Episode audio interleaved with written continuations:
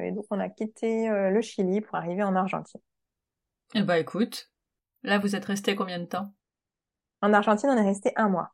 Oula, vous avez eu le temps de faire pas mal de choses alors. Oui, mais le pays est très très grand, donc donc finalement on a fait aussi beaucoup beaucoup de d'heures de de bus. On a ah. fait, je crois, c'est en Argentine que l'on a fait notre plus grand trajet en bus qui a duré 24 heures.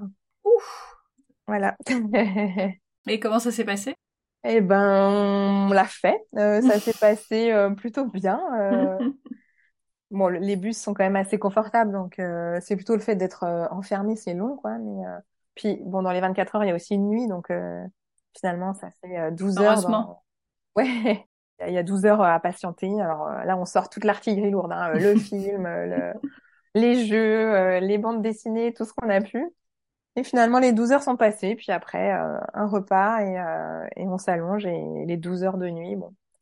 Pour les enfants, en tout cas, c'était... Euh, ça allait. Facile, ouais. Nous, on dort un peu moins bien, mais les enfants dorment assez facilement, donc pas de problème.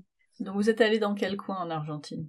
Alors en Argentine, on a fait, on a commencé par la Patagonie, toutes les grandes plaines de Patagonie, les glaciers, les, les, les, les, paysages bah, quasiment désertiques, les grands treks qui sont connus en Patagonie. Et, alors on a on n'a pas poussé jusqu'à Ushuaia parce que on était quand même dans la période un peu critique où il commençait vraiment à faire très froid, à neiger et qu'on se sentait pas de faire autant de routes en bus sur des, des routes un peu euh, verglacées, etc.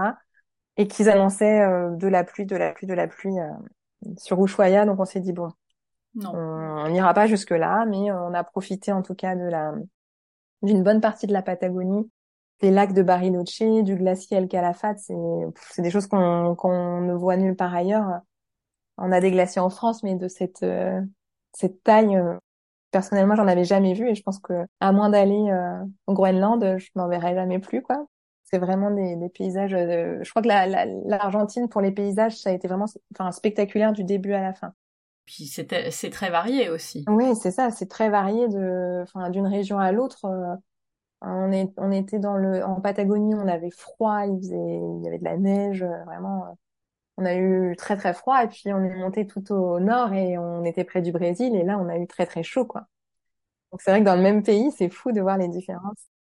Alors c'est quoi les incontournables, les trucs euh, vraiment les coups de cœur Ah bah les coups de cœur, les coups de cœur c'est la Patagonie, vraiment les paysages de Patagonie c'est indescriptible.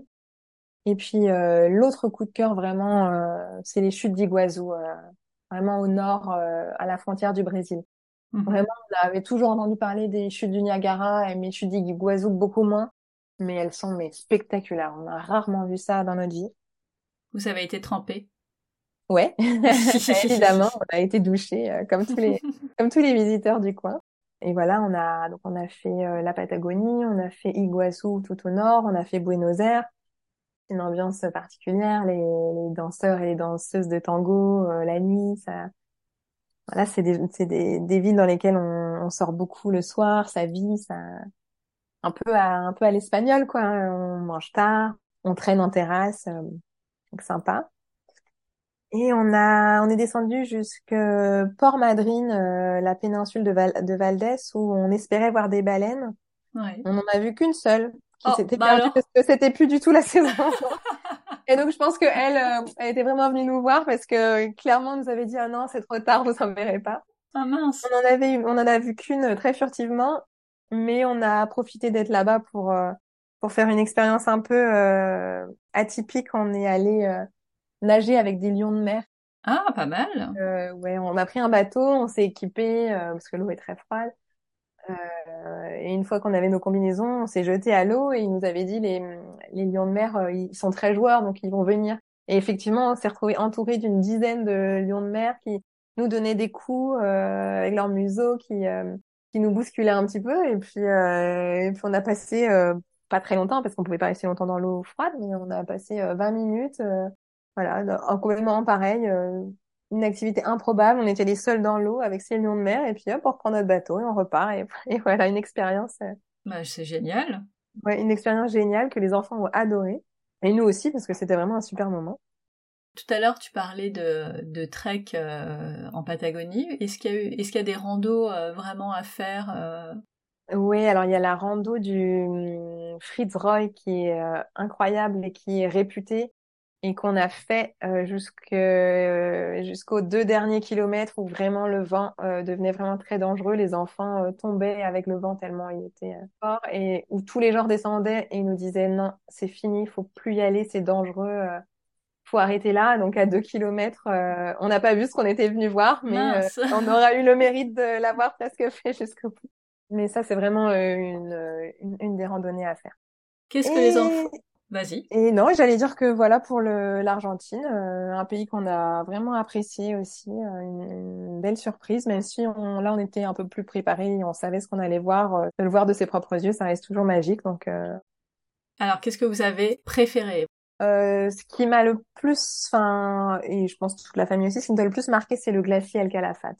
On arrive et oh, on voit ce mur de glace sur des qui s'étend sur des kilomètres c'est d'ailleurs le seul glacier au monde qui ne fond pas, mais qui, qui avance en fait d'année en année.